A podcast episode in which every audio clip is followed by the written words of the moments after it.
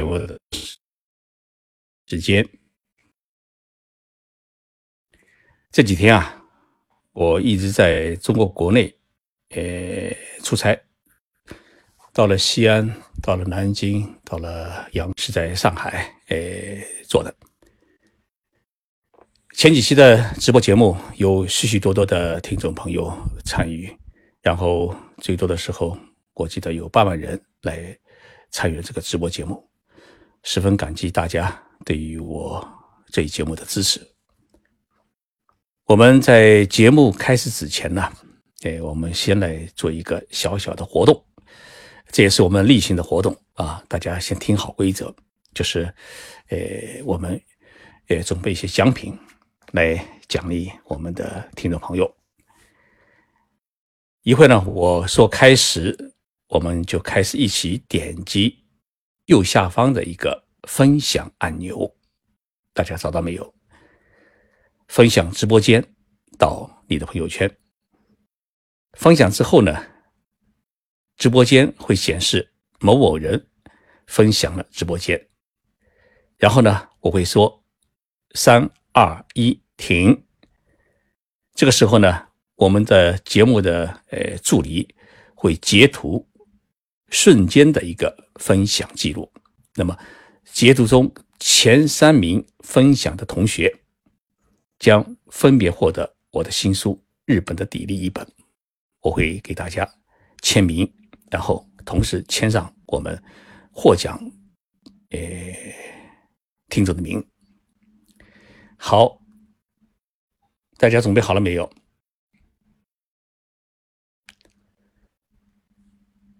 我现在开始喊啊！三、二、一，停！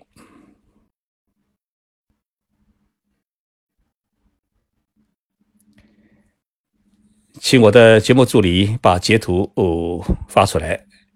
然后。告诉给大家是哪几位？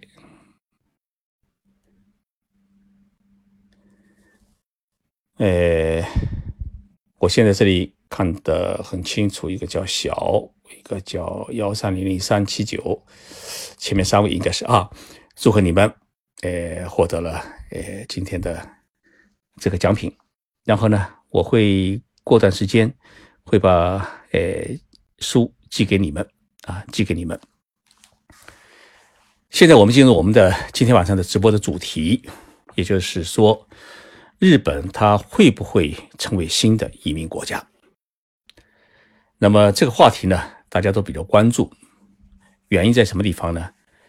原因大家呃最初都想移民美国或者移民加拿大，哎或者澳大利亚甚至英国，但是呢这些国家经过了这么多年的磨合之后啊。他们开始诶阻拦呃禁止中国呃过境。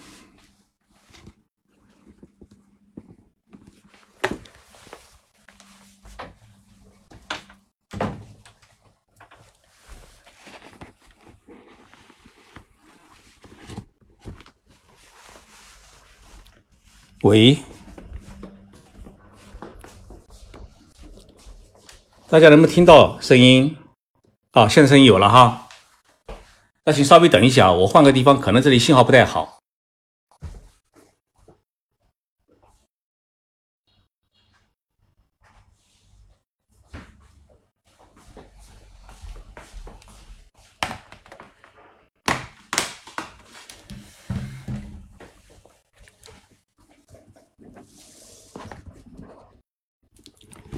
哎，对不起，刚才这个声音啊，是在呃。可能信号问题，大家没听见。现在大家能听到吧？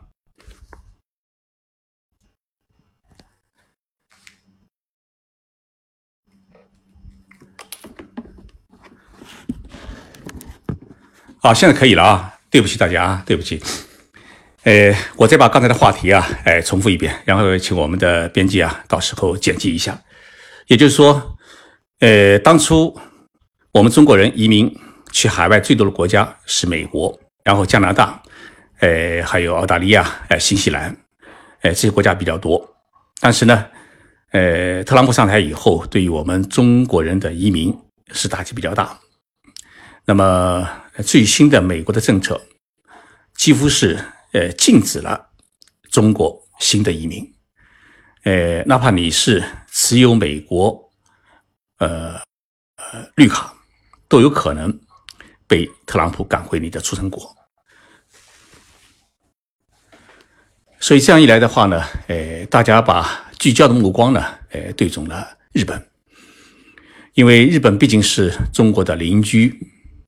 从上海坐飞机最近的距离，你比如说到福冈，飞机的时间只有一个半小时，相当于从北京呃飞到福州。那么，即使飞到东京的话，也只有两个半小时，那就当天可以来回，这是一个距离的便捷性。另外一方面呢，呃，日本与中国的文化比较相同，比较相近，至少我们不懂日语。能看得懂中文啊，一个人拿个地图在东京兜一圈，估计也不也没有多大的问题。第三个呢，饮食是比较相近的啊，日本也是以海鲜为主，那么我们中国，呃，大部分人对海鲜还是挺感兴趣的。那么更重要的一点就是，日本它现在对于外国人是没有采取一个呃排斥啊，没有采取一个排斥，所以基本上还是接纳外国人。尤其是鼓励，呃，呃，高新技术人才，哎，进入日本。所以，现在我们对于日本出现个什么动向呢？就是大家以前去海外留学，第一选择是美国。那么从去年开始，这个动向有所改变，第一选择大多数会选择在日本。为什么会出现这个问题呢？因为美国，你即使毕业的话，哪怕是你博士毕业，要在美国留下来安心工作很难。严格讲起来，三个人当中最终有一个人能够留下来，那是不得了的事情。但是呢，日本政府采取的措施，恰恰是与日美国不一样。日本最新的人才政策推出的是。你如果在海外外获得博士学位，哪怕是美国也好，中国也好，你可以在日本申请工作。一旦有一个单位录用你，那么你获得博士学位的资格，就可以在两年到三年之内申请到日本的永久居留权，也就是绿卡。所以这样的条件，全世界估计发达国家当中只有日本。像我们中国人，或者像西发达国家，哎，做出如此开放的一个呃绿卡的一个政策，那么这样一来的话呢，就是我们许多的父母亲啊，很愿意把孩子呢，哎送到日本去。毕竟从安全的角度来讲，日本这个国家的治安状况还是比较好的，所以呢，呃，我们独生子女啊送到日本去留学生活，一般的父母亲都还是比较放心。啊，比较放心。呃，刚才有一个呃读者呃问我，他说“永久居住居住权”是什么概念？那么“永久居住永久居住权”就是我们一般所说的绿卡啊，一般所说的绿卡。那么刚才我也看到我们听众朋友当中有留言说，日日本最担心的是有地震。那么确确实实，日本有地震，但是呢，日本的房子的结构一般都能抗七级以上的地震。那么老房子是另外，所以一般日本发生的这种四五级地震，在日本不会造成任何人的伤亡啊，也不会出现房子倒塌的问题，所以相对来说还是比较哦比较安全。我在日本生活了二十七年啊，经历了几十大的地震，哎，毕竟来讲。除了海啸，一般的地震，日本也不会造成很大的人员伤亡，啊，那么日本现在正在采取两大措施来吸引这个外国人才，除了我刚才讲的，就是博士、硕士毕业的高尖端人才，他给予你几乎是落地绿卡，这个绿落地落地绿卡就是说。你到了日本工作以后，他给你打分，然后如果你博士毕业，如果你有呃国际国际性的专利，如果你有发明创造，甚至一年之后就可以给你绿卡，而且给你整个家人一个绿卡。所以这样的条件，呃，全世界是没有的。那么日本希望通过这一特殊的人才政策来吸引全世界最顶尖的人才涌入日本，帮助日本的发展。所以现在呢，呃，日本的这个人才政策就像当年美国吸引全世界人才呃进入美国一样，他把呃日本所需要的顶尖人才，尤其是像呃生物制药啊、人工智能。呃，半导体，呃，新材料等等这些日本目前急需要的一些尖端科技领域的一些人才，你只要是博士毕业，就马上给你绿卡啊。所以说有一种落地绿卡，也就是说你一下飞机，过不了多久，到了东京，到了日本，日本政府就给绿卡。呃，这是一项政策，还有一项政策呢。是目前日本要吸引大批的拥有特殊技能的劳工，这什么概念呢？呃，日本叫特殊技能人才。呃，比如说像建筑工人，像呃老人护理院里面的护理员，啊，哪怕就是说呃高级厨师等等，你只要有一技之长，或者说拥有一定的国家资格证书，那么。或者说是呃中专毕业，呃我们专科学校毕业、大学毕业，你有专业，有呃自己的这个一技之长，那么就可以向日本的有关机构，或者通过中国的中介机构到日本去工作。那么这一批人呢，呃预计每年日本要吸收是五万人。那么这样的技能生，日本叫技能，拥有特殊技能的呃人员，这种技能生与以前的研究生有什么区别呢？以前的研究生也是劳务输出，但是呢，他规定只能待三年，也就三年之后你必须要回国，而且他给予的不是就业就职签证，也就是说不是工作签证。那么没有工作签证的话。在日本就没有办法享受与日本人同等的社保待遇，你也在日本不可能留下来。那么这一次四月一号开始，日本政府新制定的呃这个外国专业技术人才的这个吸引政策，就是你进入日本去从事这些专业的工种，日本是给予你工作签证。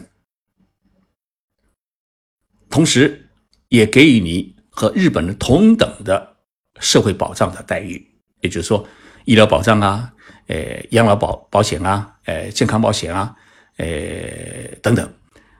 日本人交多少，你也跟着交多少。日本人以后该如何享受，你也如何如何享受。最为关键的是，它不受年数的限限制，只要所在单位愿意雇佣你，你就一辈子可以待在日本。那么，根据与目前的这个政策，你就可以获得在日本的永久居留权，甚至加入日本的呃这个国籍。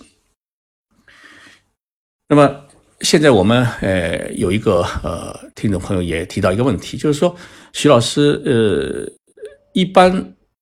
我们中国人到日本以后几年之后啊可以申请日本的绿卡。那么我刚才说了，除了呃尖端人才，就是博士、硕士毕业的尖端人才之外呢，呃，一般的就原先的政策是，你在日本，呃，单满连续啊，这不中间不能中断，连续在日本待了十年以上，同时在日本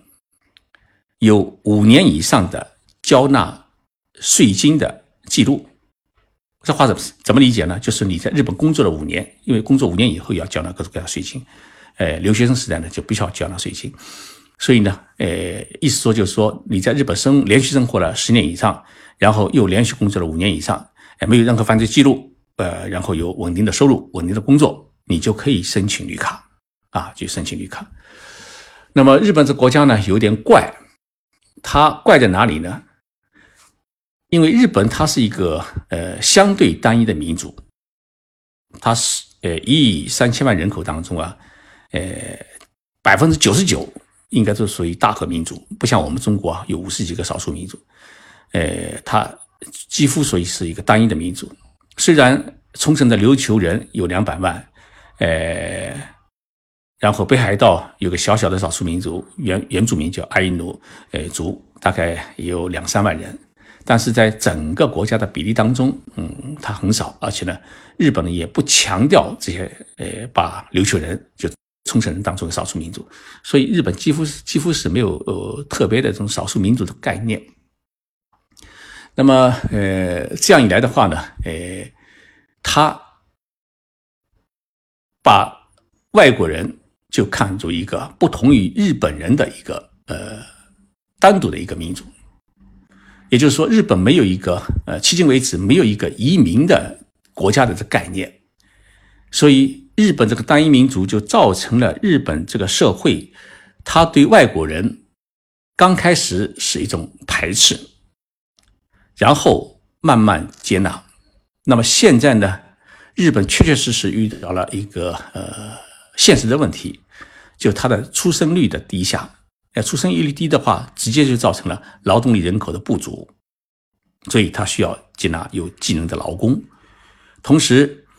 日本的年轻人人口的减少，也使得他们未来的科技人才也会出现减少，所以他们要吸纳呃大批的有高学历、呃高技能的外国专业人才到日本来，啊，到日本来工作。所以这样的话呢，日本。就开始出现了，就是说，呃，有计划的接纳外国人到日本来生活。那么，一旦外国人到日本来生活以后呢，就会遇到两个问题：一个，他长期生活下来，而且带来的家人，甚至把父母亲接过来；还有一个，就是外国人就会与日本人通婚。那么，我们中国人现在根据日日本东京。入国管理局的一个统计数据，呃，大概在东京的范围之内，一年大概中日两国呃结婚，国际通婚呢，呃，大概是有一万对左右啊，一万对左右。那么以前呢，呃，是中国女性嫁给日本人的比较多，那么现在呢，呃，日本女性嫁给中国人的，呃，这个数量。也在逐渐的增多啊，逐渐增多。现在大概占比是呃三和七，也就是说，呃百分之七十是中国女性嫁给呃日本人，那百分之三十是日本女性嫁给中国人啊。那么这样一来的话呢，呃就会出现了许许多多中日的混血的啊孩子。那么许多孩子现在已经呃十几岁、二十几岁，呃，比如说打乒乓球打得很好啊，或者体操练得很好啊，或者歌唱得很好啊，这样的我们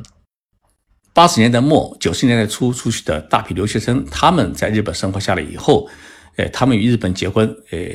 然后生下的孩子，现在已经成为呃一个呃日本社会的佼佼者啊。我们中国人啊，天性是聪明的，那么。我现在讲到，就是说，日本这个到底会会成为一个移民国家？那么，呃，呃，总体来讲，日本即使修改了它的这个出入国管理法，呃，放宽了部分劳工的进入，它还是要排斥日本成为移民国家。也就是说，日本作为单一民族，他很想保持他整个国家民族的一个呃血统血统的正统性。呃，日本对血统的正统性有一个很奇怪的概念。我举个呃最极端的例子，就是上个月刚刚退位的日本呃明仁天皇，他在几年前啊，哎动了手术。动手术之前，他做了一件事情，先把自己的血呢抽出一部分来，因为动手术有可能要出血。他把自己的血抽出一部分来以后，医医院里把它储存起来，然后在 动手术过程当中呢。他就用自己的血输进去，所以当时我们就感到很奇怪，你动手术，万一大出血的话，你用血库里的血，也就是用别人的血，那不是很正常吗？但是，就是为了保持黄石的它的血统的正统性，还是要用他自己的血输进去。所以，这是一个日本很特别、很特别的一个概念啊，很特别、特别一个民族单一民族的一个国家的一个特殊的一个保守性啊，特殊保守性。那么，现在我们中国留学生。在日本的就职情况怎么样呢？总体来讲呢，呃，中国留学生现在在日本的就职，它的便捷性要比比其他的一些发展中国家，比如说像呃越南啊、东南亚国家、印度人啊，他要来的好。原因在哪里呢？呃，原因一方面，我们现在的中国留学生大多数呢，呃是。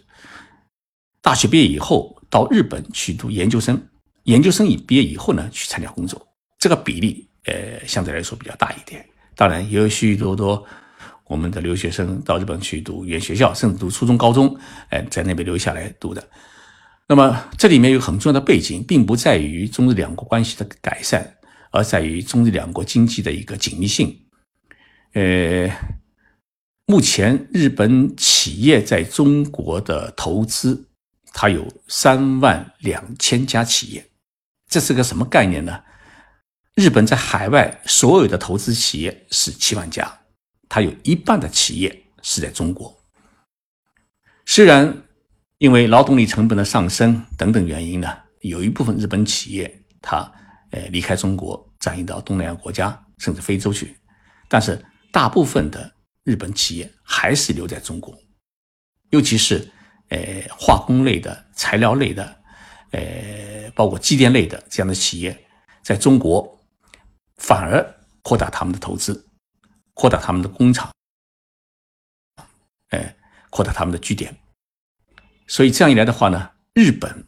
对于能够融通中日两国文化的这种中国的留学生，他就雇佣量就特别的大。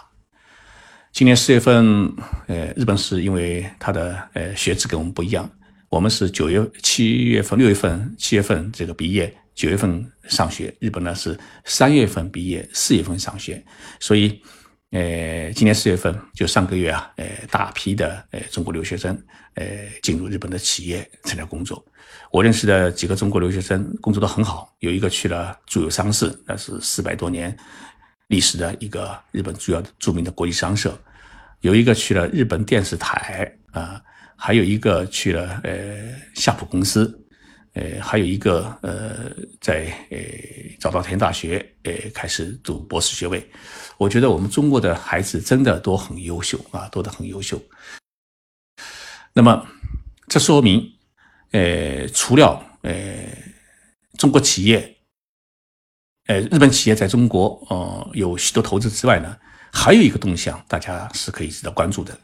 就是中国的一些大的企业，就中资机构开始在日本建立他们的分公司，然后雇佣在日本的大学里面毕业的中国留学生，呃，这个比例呢，呃，也出现了比较大的增加，也就是说，越来越多的中国企业开始进入日本。然后在日本布点，这就使得我们中国留学生在日本的呃这个就业的机会哎出现增加。我觉得日本政府有一定的有一个做法呢是比较人性化的，就是说他们自己培养出来的这个外国留学生啊，当然我们中国留学生占的比例是最大的，他们也希望你呃基在日本的大学或者研究生院里面学了呃学习。获得了知识，同时对日本的文化和社会又有了很好的理解。你属于一个国际型的人才，或者至少对日本是一个友好的人才。所以你毕业以后呢，日本还是希望你留在呃日本。所以这样一来的话呢，给予每一位呃大学毕业生、研究生，日本都会给予你一年找工作的签证。也就是说，你今年呃四月份、三月份毕业以后，我还没找到工作。那么理论上来讲，你找不到工作的话，呃，出路是两条，要么就回国，要么就向大学里边申请，我再去读旁听生，哎，在日本就是叫研究生。那么再呃去努力一年，再寻找机会。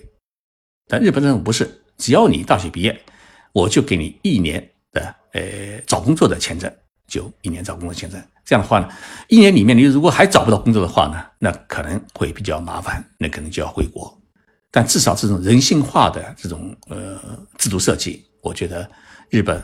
呃政府确确实实想把呃在日本读书过的呃外国人呢都能够留下来，把这些人才呢哎给他框住。那么这样一来的话呢，也就使得我们中国的留学生在日本呢，呃找工作，呃就业呃机会相对来说是比较好的。但是呢，找到了工作留下来以后。也并不意味着马上能够拿拿到绿卡。当然，你是呃在日本博士毕业或者是硕士毕业，日本政府它有打分制，符合它的呃打分标准的话，一两年之内也都可能拿到绿卡。但是，一般的我们本科毕业的大学生，那么在日本你要拿到绿卡的话，呃，到目前为止还是需要呃待满十年，呃五年以上呃工作纳税的记录，呃这个呢。呃，随着时间的增长，我想我们都能够做到啊，都能够做到。那么，呃，这里呢，我要特别强调一点：如果你在日本想长期留下来，哎，要拿绿卡，或者说要申请加入日本国籍的话，两点是必须要注意的。第一点，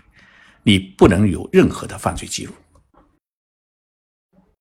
哪怕是小偷小摸。啊，日本这国家呢是特别一个呃严格的国家，你哪怕在超市里面偷了个面包，如果有人把你扭到派出所、扭到警察局的话，他就会有一个盗窃罪的案底留下来。因为日本人的定案呢，他是根据你的作案的性质来定的，不是根据你的呃作案的这个金额大小来定的。你比如说在中国的话。你在超市里面偷个面包，呃，交到警察署去的话，警察教育教育，呃，付点钱也就可能过得去了。但是在日本，他认为你偷一万块钱和偷五块钱的一个面包性质是一样的，都属于盗窃，所以呢，他就会呃要求你，呃，就也就是给你一个案底了啊，也就是给你一个案底。那么这样一个案底出来以后，你在日本就有一个犯罪记录了，这是一。第二个呢？呃，金融信誉啊，金融信誉主要是指讲的是信用卡的信誉，也就是说，你在日本有了信用卡之后，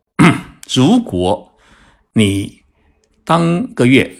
自己账号里面钱不够，他如果扣下来以后，呃，觉得没有扣到你应该支付的金额，那么他另外会发通知给你，那你呢按时去把它交完。哎，这个没问题的。但是如果你想趁机逃掉，或者说我要临时回国，我干脆就不交，或者我这样卡不用，哎，可能可以躲过去，这是不行的。因为日本信用卡它协会呢，所有的信息都是共享的，马上可以查出来。那么一旦遇到这样的问题，你以后在日本申请绿卡的时候，它就会有污点，啊，就会有污点。同时以后。你想在日本买房子、银行贷款的话，都会遇到许许多多的问题啊，许多的问题。所以呢，这两点务必请大家要小心啊，有些小心，呃，不要耍小聪明，呃，只有这样的话呢，才可以在日本能够安心的呃生活下来。那么，许多人也经常问我，徐老师，你是不是呃呃加入了日本籍？是不是现在是日本人？甚至网络上面，诶，有人给我取了个名字，叫什么渡边静波。我呢，可以负负责任的告诉大家，我现在还是中华人民共和国的呃国民，我持有中国护照。但我并不是说反对大家加入日本国籍，因为加入美国国籍和加入日本国籍是一样的。你不能说加入美国国籍，大家是有一种羡慕的眼光；加入日本国籍就是一种鄙视的眼光，这不是这样的。一个公民，尤其是国际性公民，你可以选择自己的出生国，但是也可以选择自己的生活国。我出生在中国，然后我把日本作为自己今后长期工作生活的国家，那为了自己的生活便捷，尤其孩子以后上学啊，呃，买房子贷款啊等等的各个方面工作考虑的话，我申请日本国籍，我觉得这是也是合理的啊。只要呃一个人心中不忘自己的祖国啊，不忘自己的故乡，哎，护照只是一个旅行的证件而已，没有必要太讲究啊，没太讲究，呃。所以，呃，我是感觉到大家不要纠缠于这个人是不是加入日本籍啊，呃，即使加入日本籍的话，哎，我觉得也是应该他的一种自我的一种自由的选择啊，不应该对他有任何的看法。那么，加入日本国籍呢，我这里要特别的呃说明一点，呃，日本这个国家，我刚才提到了，它是一个比较单一的民族，单一民族，他就比较警惕。外国人在他的国家里边大量居住，那么现在我们中国人在日本到底有多少呢？呃，常住的中国人大概有九十万，包括我们现在在校的留学生。那么还有十万人是已经加入日本国籍的华人，所以全部加起来大概是一百万。所以在日本的外国人的种族当中，我们中国人是目前最大的一个外国人的种族，所以这个数据还不包括呃港台澳地区啊，还不包括港台地区，基本上是指我们大陆地区的一个数字。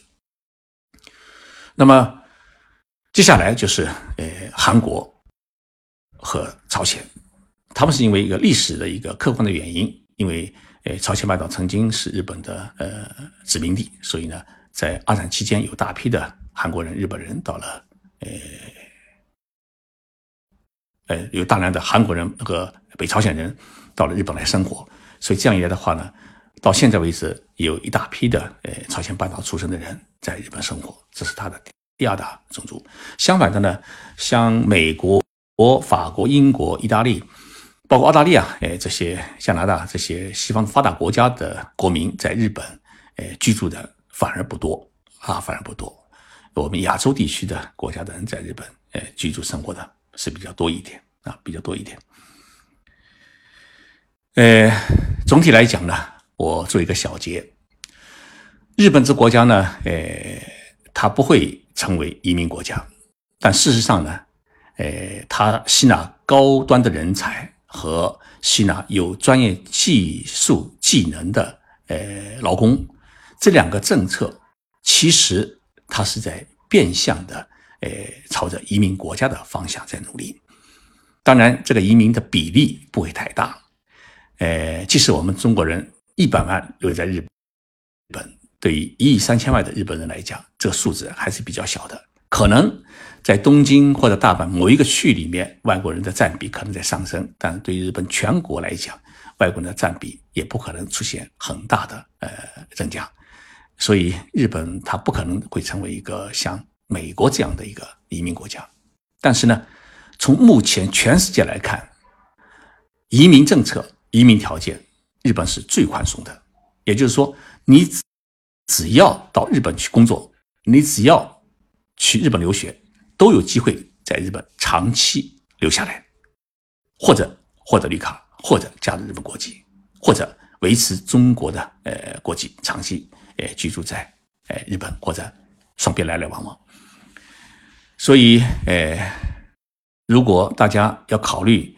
呃去日本生活，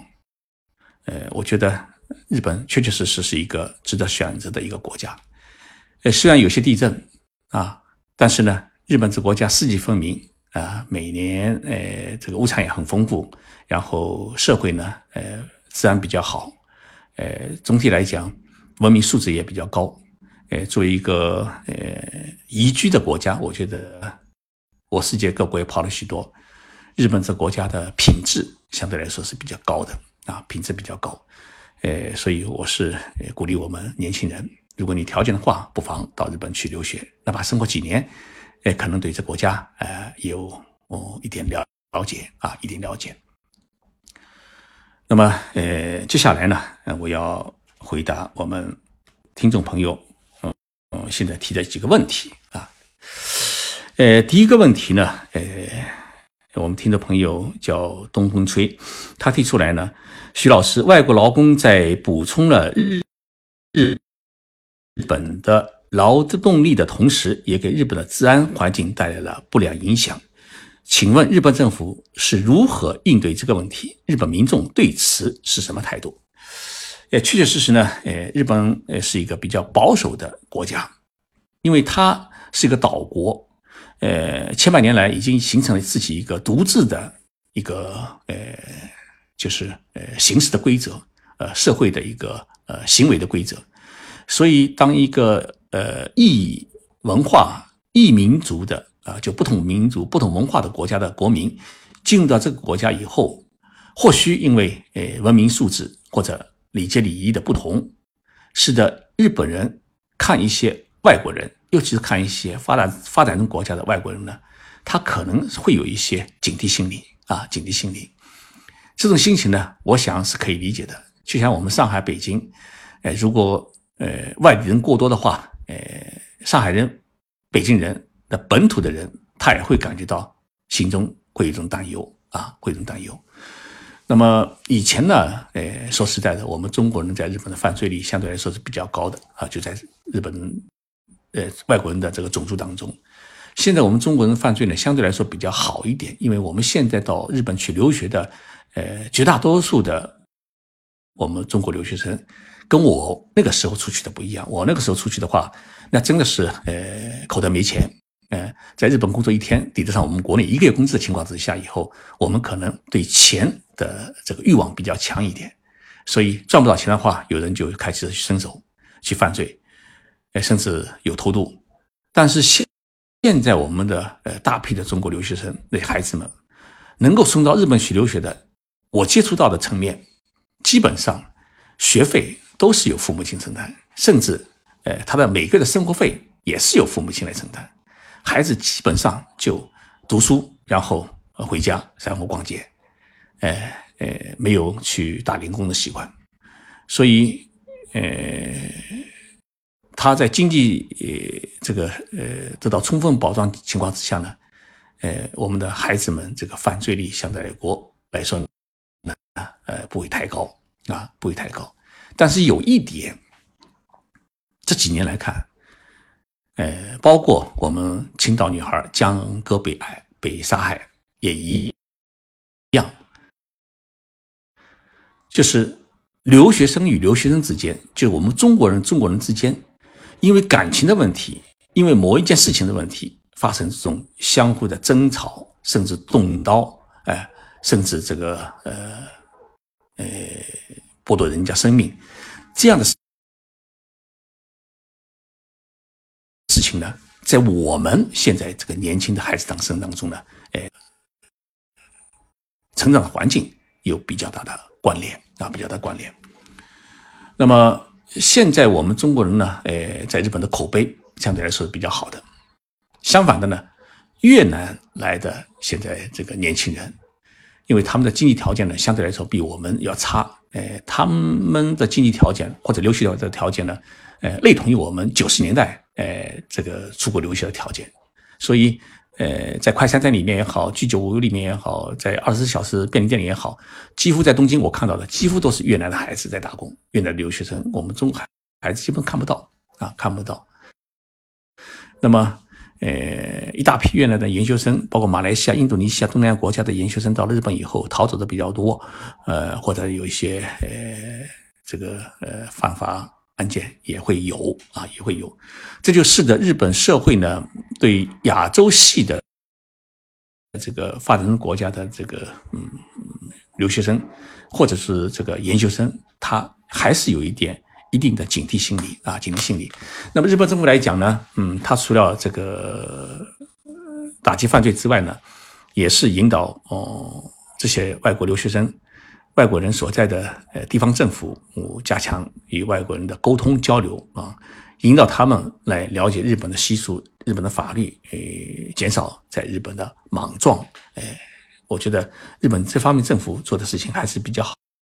好的。总体来讲，呃，大批的外国留学生和劳工的呃涌入，对于日本的治安带来的呃负面的影响，这个还是不是很大啊，还是不是很大。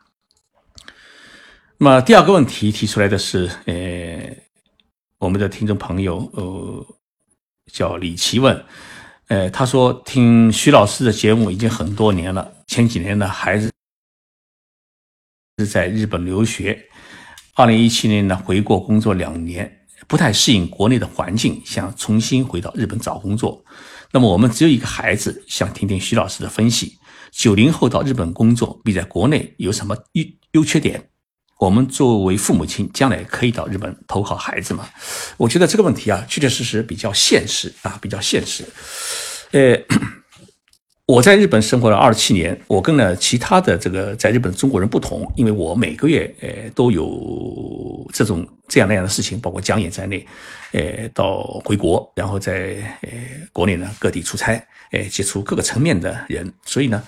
呃我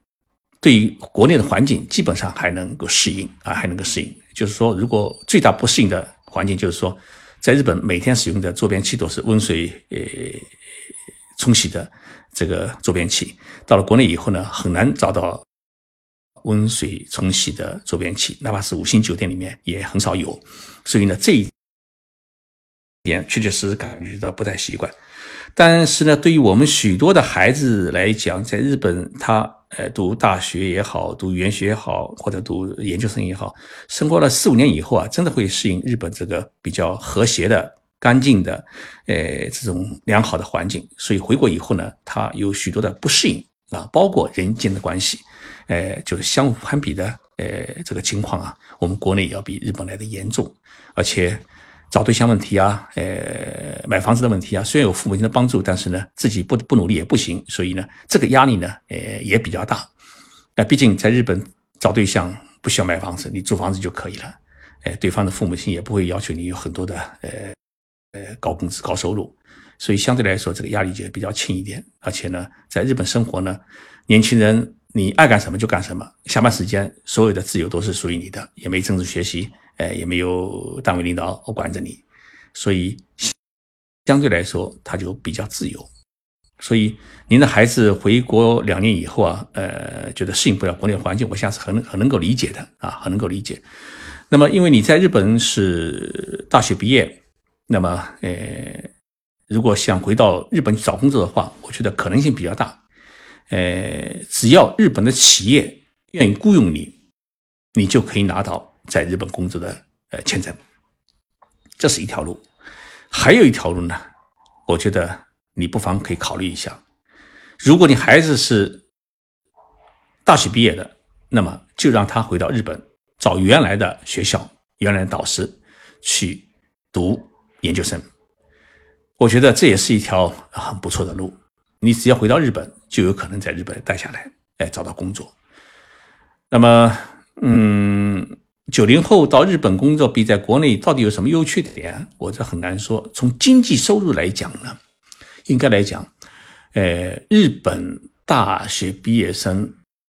呃，拿到的工资，以东京为例，也就是十八万到二十万日元左右。不管是世界五百强企业也好，还是一般的中小企业也好，哎，工资都待遇差不多，差距不会太大。那即使是二十万日元的话，一个月就是一万两千块人民币，那么比国内要来的高一点。但是如果你在东京租房子，自己单人生活的话，一个月存不下多少钱啊，存不了多少钱。这个情况呢，呃，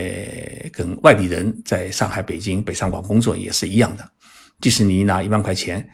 如果呃租五六千块钱的呃房子的话，那么一个月你也存不下多少钱。这个情况呢，国内和日本的情况也基本差不多。如果从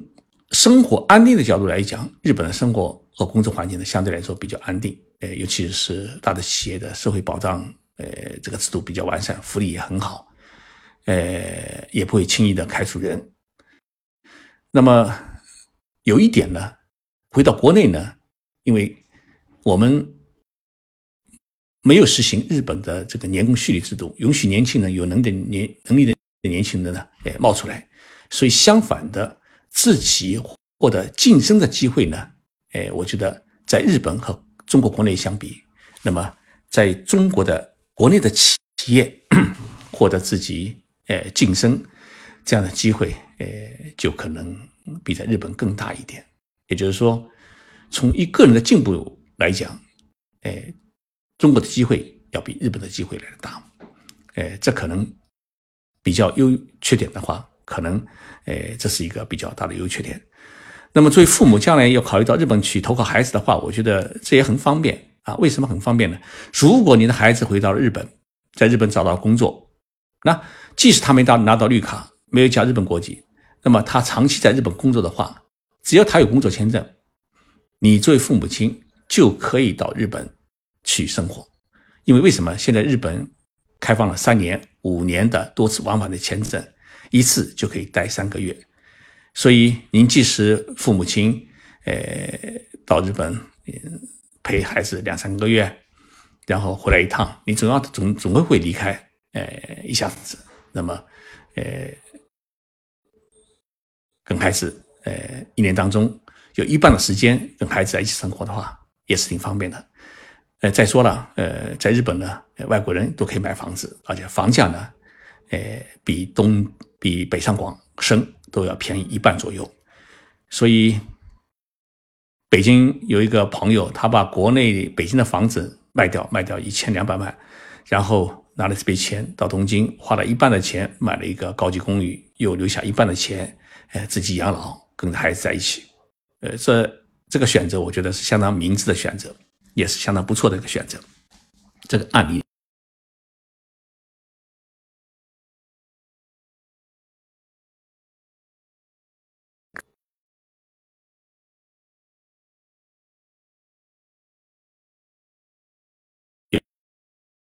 一个呃网友问，呃。请问三年五年多次往返签证怎么？公务员，或者说，呃，在中国的大企业，尤其在日资企业工作的话，呃，有固定的年收入，呃，如果年你的年收入能够超过呃十五万二十万的话，呃，或者你是呃金卡会员，信用卡的金卡会员，呃，尤其白金卡的会员，都可以申请到三年以上的签证。如果第一次申请不到的话，那么，呃，第一次是一年，你第二次去申请的话，基本上都可以拿到三年啊，拿到三年。所以，呃，这个条件日本政府对中国是比较宽松的。以后日本会不会取消中国人的签证的限制？呃，给中国呃国民一个呃免签证待遇？我觉得这种可能性也会有啊，也会有。所以。呃，日本和中国两国之间，呃，大家来往啊，我觉得会越来越自由啊，越来越自由。那么还有一个听众朋友海边人家他提出来，呃，徐老师到哦日本打工难吗？我觉得到日本打工难这个问题，就是我刚才也解释了许多。呃，如果你是作为一个研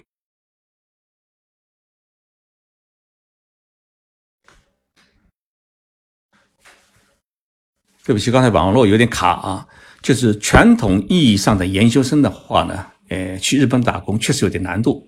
因为呢，为什么呢？就是你没有工作签证，然后呢，呃，中国的中中介公司要收取你的管理费，然后日本的中介公司也要收取你的管理费。所以，即使你每个月，比如说有十万块日元的十万日元的收入的话，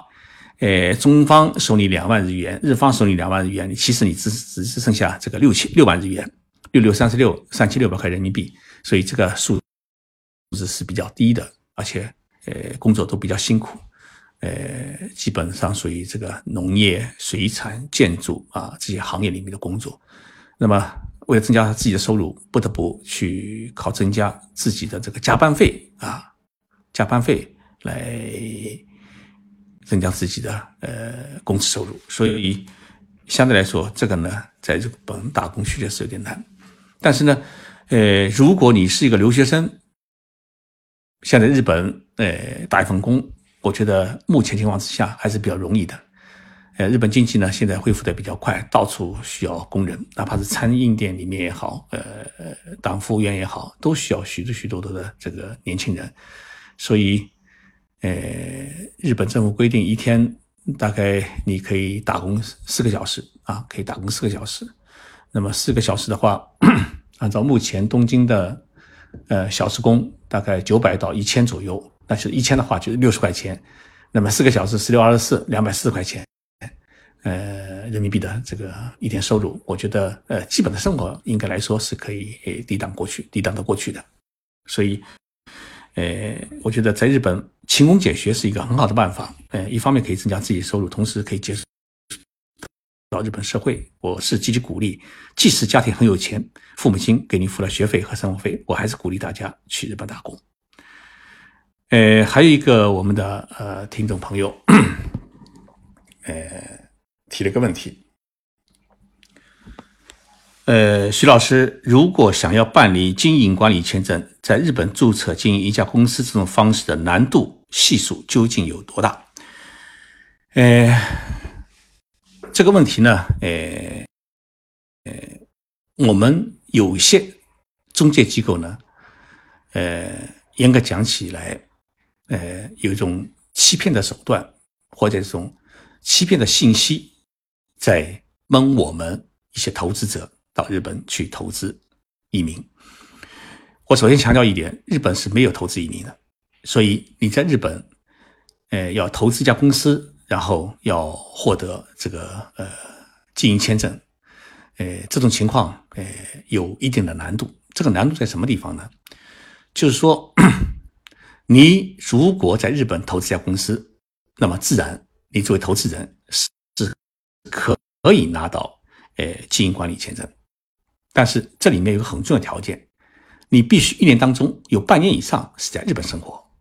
也就是说半年以以上的时间你在日本经营公司，这是一个很关键的一点。第二点，你必须每一年要有经营业绩，也就是说你一年一定有一个公司的经营的决算报告。你一年下来以后，我没赚钱可以，但是你没有经营、没有收入、没有经贸往来的话。那是绝对不可以的，你就不能注册一个降市公司。这是第二，第三，你不能只是一个人，你必须要雇佣日本人，至少一到两个日本人。所以这样一来的话呢，我给你算笔账，即使你在日本，哎，投资设立注册了一家公司，但是你要运营的话，哎，一个要一个月要花多少钱呢？两个员工。加上他们的保险就三金五金，一个月呢大概平均要一个人是三十万日元，那么两个人就是六十万日元。然后房租在日本，你办一家小公司，那么一般情况之下都要十五万到二十万日元，也就是八十万日元。那么再加上你自己还有呃交际费，哎还有呃。这交通费，还有出差费用，这个全部加起来啊，一个月少说也得开支，就不赚钱、没有利润的情况之下，少说也要开支一百万日元。那么一百万日元就相当于六万块人民币啊，六万块人民币。那么一年就变成了七十二万人民币。也就是说，你为了获得在日本的个经营管理签证，你一年至少要花费七十万元人民币，在日本，你才能可才有可能在下次更换签证时继续拿到经营管理签证。那么，如果你没有这个经济实力的话，来支撑这家公司的话，我劝你，你不要相信中介机构给你的任何承诺，不然话是要犯错误的。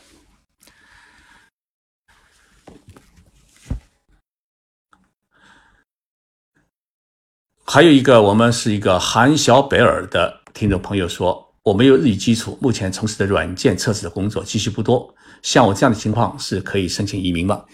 如果你的英语水平很高的话，还是可以申请去日本工作，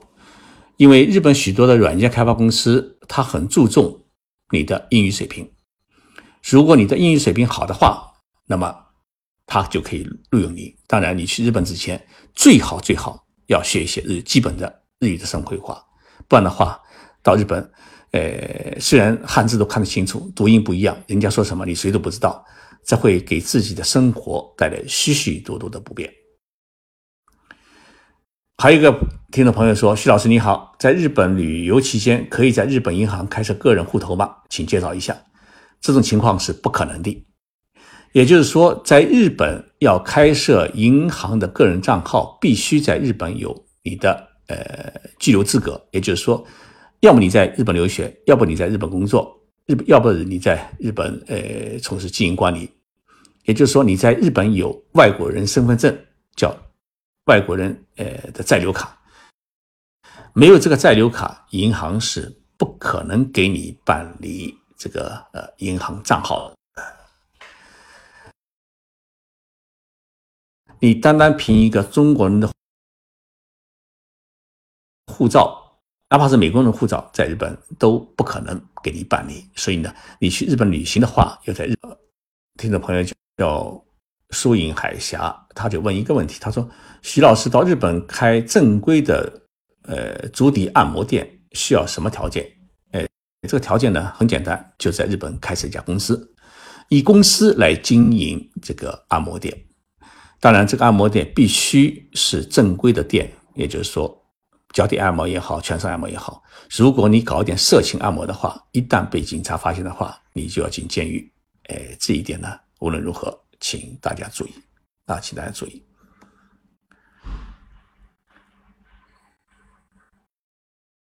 还有一位我们听众朋友说：“徐老师，我在想学护理，去日本当护士或护护工，你觉得怎么样？能介绍一些吗？”我觉得这个想法很好。日本现在进入老龄化社会以后啊，许多的呃这个老人福利院里面需要大量的懂有护士专业毕业的这个护工，呃护理人员，而且工资相对来说都比较高。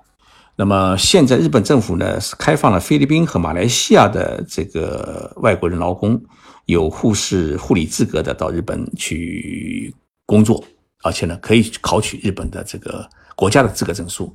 所以你有这份心的话呢，我倒是建议你，到日本去留学，不要进大学，你去进日本的专门学校，类似我们中国的中专或者专科学校、专科呃专科大学、大专学学校。那么你去读这个护理专业，呃或者护士专业，呃而且这样的学校很容易考，很容易被录取。你在国内申请都有可能被录取，因为日本考的学习这样的这个专业的学生不多。一旦毕业以后，你就可以考取日本的这个呃护士这个资格证书。这样的话呢，在日本你任何一个医院里面也好，或者这个养老院里面也好，都可以获得这个护理工作。我觉得这是比较靠谱的。还有一位我们同学讲，是留学生毕业以后可以在日本做中小学教师吗？呃，这种可能性是有的。呃，目前有许多的中国留学生毕业以后在日本的中小学，呃，包括大学里面做教师。呃，这个不成问题啊，不成问题。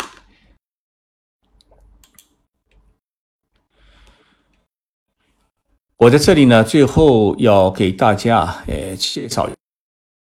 一下一个消消息，就是这两天呢，呃，我的喜马拉雅的这么一个平台里面啊，呃，准备开设一个私密圈啊，一个私密圈。呃，这个私密圈呢，呃，就是，呃，一对一的，呃，这个交流，也就是说，大家想跟徐老师，呃，跟我直接进行交流，呃，或者说想直接，呃，跟我提些问题或者咨询，或者在这个私密圈里面获得一些有关日本日本的第一手的没有公开的一些信息资料的话呢，我是很欢迎大家来加入我的这个私密圈。那么这个私密圈的名称叫徐静波的日本情报署啊，名气日徐静波日本情报署，听起来呃挺挺有挺挺刺激的啊，挺刺激的。呃，那么呃大家呢呃这个呃私密圈将会在五月的十三号呃正式呃开通啊，正式开通。现在呢属于一个内测阶段啊，内测阶段。那么，如果大家想申请加入我的这个呃私密圈的话呢，呃，可以先加入我的微信的粉丝群，啊。每次直播呢，呃，我都会优先回答社群听友的问题。那么群内呢，还可以抢先获取部分私密圈的付费内容。那么还没有进群的朋，呃，我们听众朋友啊，可以保存喜马拉雅节目助理发到直播间的海报，或者呢，呃，点击直播间小挂件来保存海报。那么海报上面呢，有一个微信的二维码。大家呢扫这个微信的二维码就可以进入我的微信呃社群啊，微信社群，这样的话呢就可以呃加入到我的私密圈。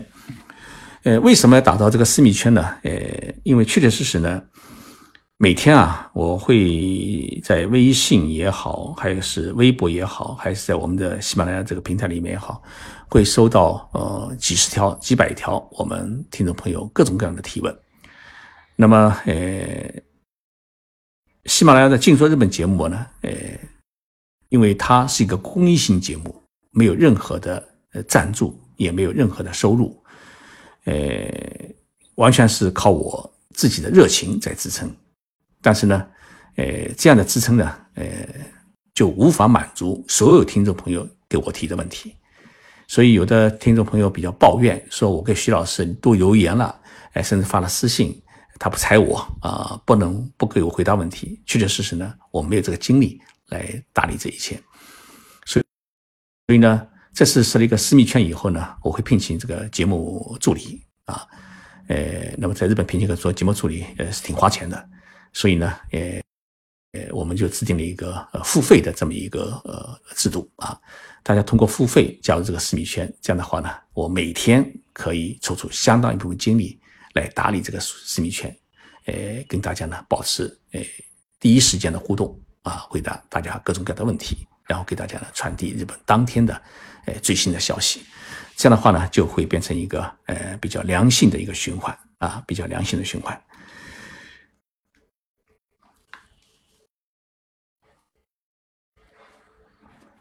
那么，真的呃，这个喜马拉雅这个《静说日本》节目啊，呃。已经开通快三年了啊，快三年了。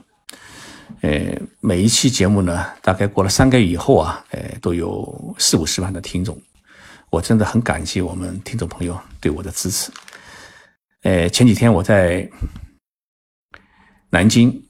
呃，陪同日本企业在考察的时候，我们抽时间去了呃总统府。在总统府里面呢，我遇到我的喜马拉雅的听众粉丝。他们一家人也刚好从北京到南京来旅游，所以呢，他看到我以后，当初呢还不敢认，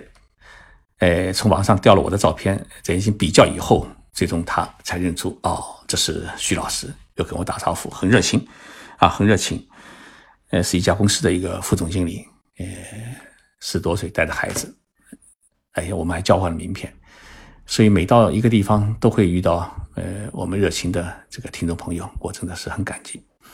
所以呢，也非常想感谢粉丝们长久以来啊对我的支持。因此呢，呃，我呢为大家呢，呃，准备了呃一千呃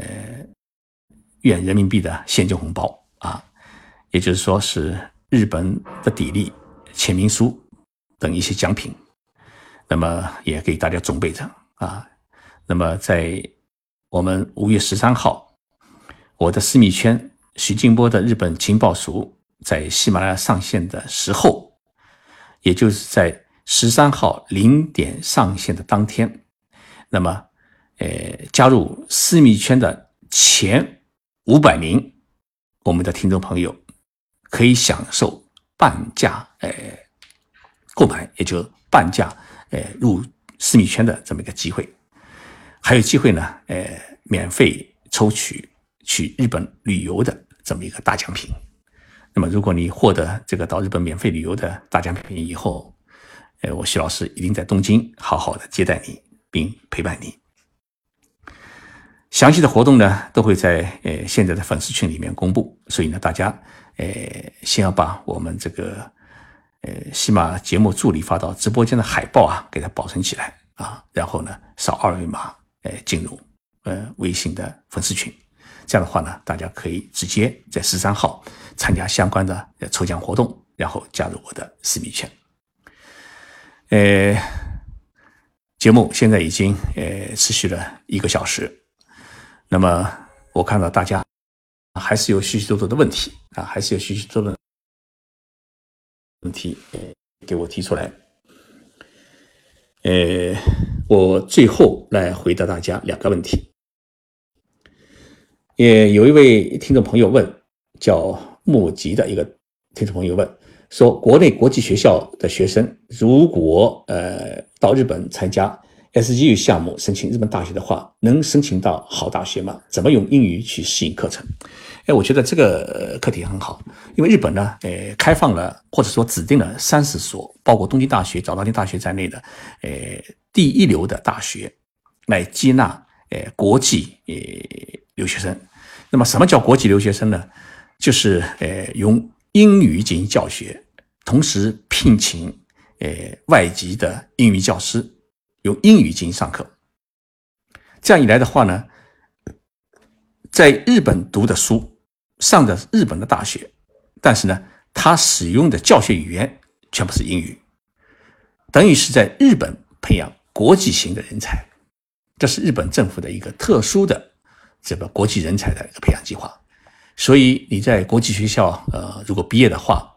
我觉得你英语很有自信的话，完全可以，呃，申请去参加日本这些大学。我觉得这个条件呢，会是相当的好。呃，申请的话，你就直接，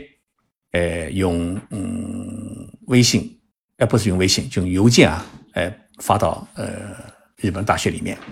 呃，然后把自己的简历啊，把自己的要求提出来，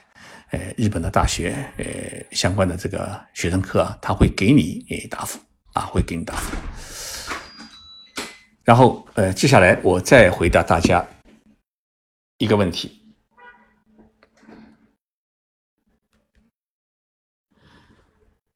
因为，我们的一个听众朋友心灵休息小屋，他就问：如果去日本教中国茶道的话，会怎么样？哎，这个问题呢就比较好玩，因为严格讲起来呢，呃，日本它的茶道是从中国唐朝时候传过去的，所以日本认为，日本现在的整个茶道的演绎，它是保留了中国唐宋茶茶道的这么一个风格。那么我们中国呢，也把自己这个泡乌龙茶的整个流程认为是茶道，但是在日本人眼看里面看起来，它不是茶道，只是一个泡茶的一个流程而已。所以你如果把我们泡乌龙茶或者泡功夫茶的这种流程或者模式认为是中国式茶道传到日本去的话，在日本是没有任何的市场啊，没有任何的市场。所以我觉得这个不太可行啊，不太可行。那么今天呢，我们直播节目呢，想到此结束。接下来的一场直播节目还有，时间不会隔得太远。现在预定是五月十六号晚上的八点三十分，稍微迟时间迟一点，因为我要出差，所以时时间呢稍微拖到八点三十分开始。我们再做一次，呃，线上直播，也就是一个礼拜之后啊，我们再做一场线上直播。那么这场线上直播的主要内容会是。谈平成三十年当中，到底有哪些艺人成名？到底有哪些艺人他消失？也就是我们来聊一聊日本的艺人在过去三十年当中他们的悲欢喜乐。谢谢大家一起参与，谢谢大家。今天这个呃直播节目我们就到此为止。呃，祝福大家呃身体健康，呃晚安，谢谢大家。再见。